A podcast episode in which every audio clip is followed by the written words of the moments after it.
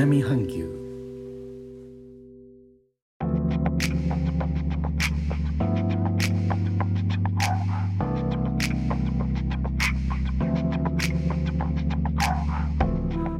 インドネシアから高野です。日本との間約6000キロ。ジャワ島中部の古い都ジョクジャカルタからお送りしております。日本とは一味も二味も違う東南アジアのライフスタイル声でお届けします。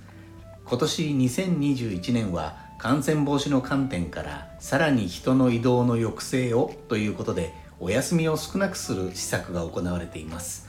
インドネシアのお休みは大きく2種類あります。一つは祝祭日もう一つは政令指定休日または有給取得奨励日とも呼ばれます。連休の前後などにつけて有給が取りやすいように設定されます。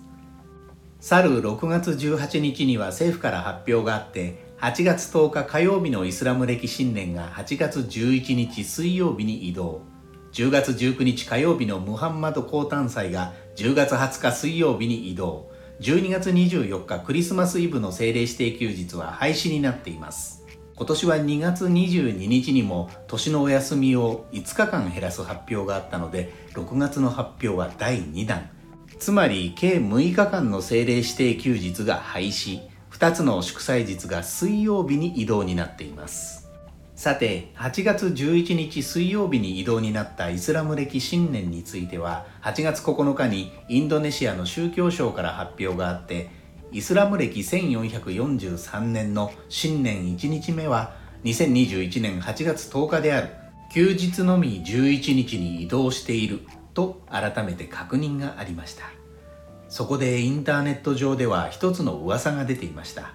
今年もインドネシアの独立記念日は8月17日ですが火曜日です。なのでイスラム暦新年のようにお休みだけ翌日の水曜日に移動してしまうのではないか。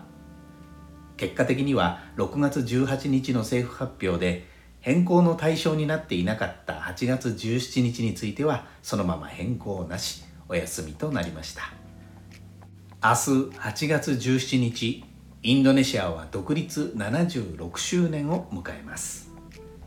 最後までお聴きいただきレターコメントもいつもありがとうございます。インドネシアから高野でした。それではインドネシア語でのご挨拶またお会いしましょう。参拝順波ラギ。